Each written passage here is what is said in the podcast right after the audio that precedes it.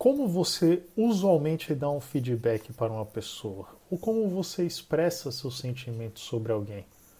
O quão presente está no seu dia a dia o verbo ser para falar de outras pessoas? Para saber mais, continue conosco em mais um Palavra do Dia.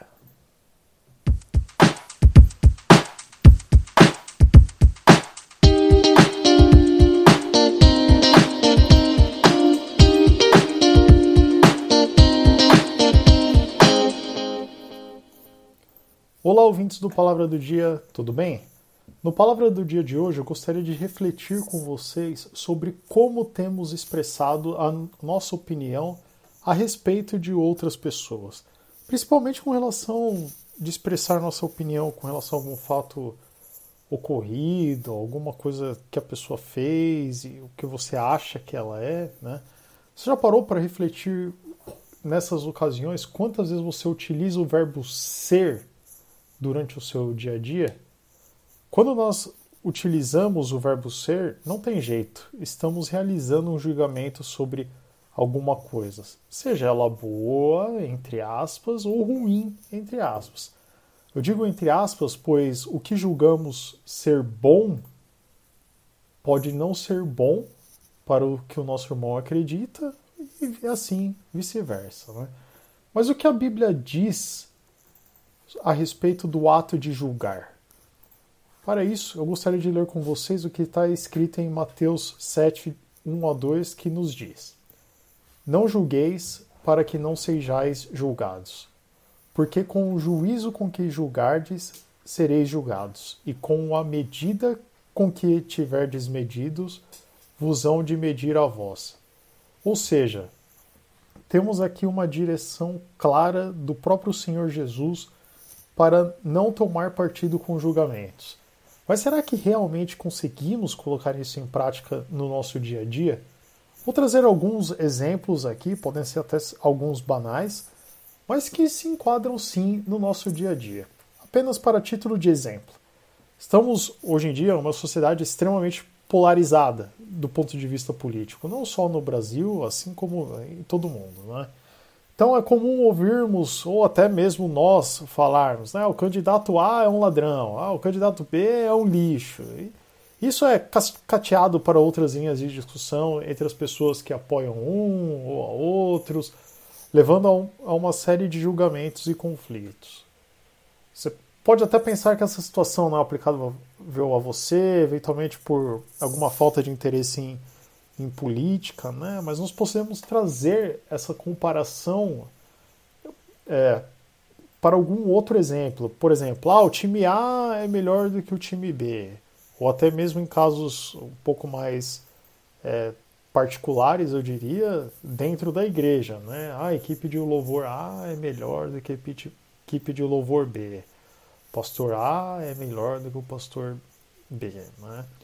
Indo mais além, atualmente está sendo uma, estabelecida uma cultura de feedback no mundo corporativo. Não é? Aqui já falando mais sobre o ponto de vista de trabalhos. Né? E eu gostaria de trazer para a nossa reflexão como é feito o nosso feedback nesses momentos. Será que não entramos no âmbito de julgar a pessoa? Será que não acabamos utilizando de uma maneira exagerada o verbo ser seja na figura de um líder ou até mesmo dos liderados. Ok?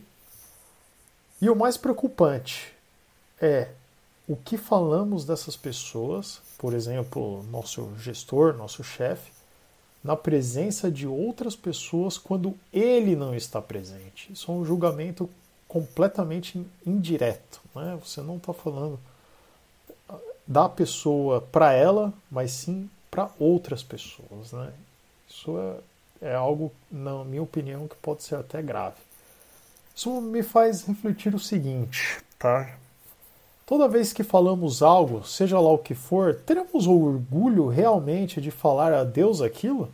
Teremos orgulho de falar em oração a Deus que fizemos um julgamento de alguém com palavras negativas e acreditar que Deus se alegrará disso? Acho que a resposta todos já sabemos, não é verdade? Agora, temos um outro ponto importante. Ainda que julgar pessoas seja algo extremamente ruim, isso não quer dizer que devemos compactuar e aceitar todos os atos que as pessoas façam. Pelo contrário, devemos sempre estar atentos às situações que nos rodeiam, a fim de expressarmos nossa opinião e o nosso posicionamento sobre tais situações. E ao ver que alguém está praticando um ato que não está correto, correto eu digo no sentido bíblico, né? que possamos dirigir a palavra a essa pessoa e exortá-la principalmente com amor.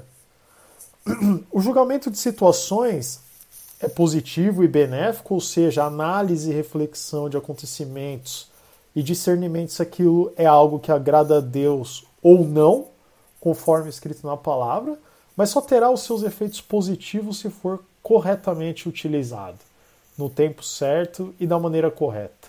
Vale lembrar que estamos sempre em um processo de aprendizado e crescimento espiritual e pessoal. E a pessoa que você é hoje é diferente da pessoa que você era alguns anos atrás.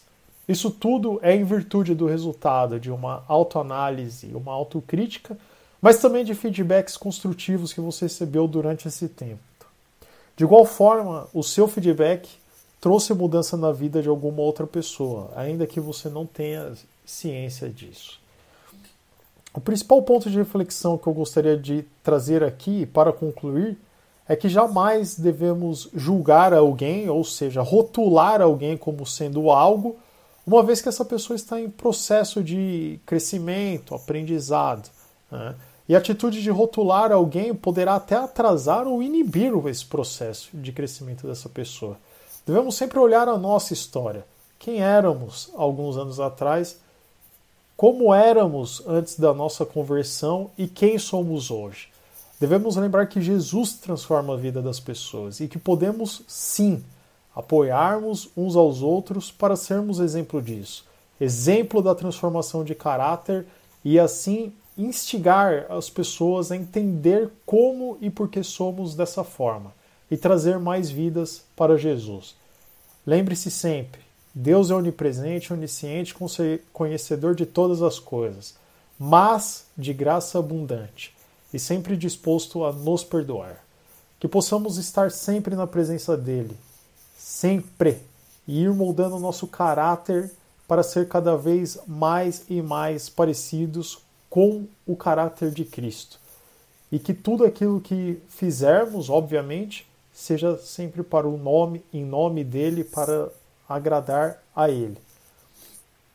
Eu deixo aqui ao final três capítulos de referência sobre o palavra de hoje, além do já citado no início de Mateus, onde eu busquei a base da reflexão do dia e que eu gentilmente solicito a sua leitura. Então, Romanos 14, 1 Coríntios 11, Colossenses 3. Eu reforço se possível, por favor, que você leia esses três capítulos que trarão é, ser, e que servirão como uma leitura complementar do palavra de hoje para que faça mais sentido, traga mais reflexão e que você busque o alimento direto na palavra de Deus. Que o Senhor Jesus abençoe o seu dia e até a próxima. Um forte abraço.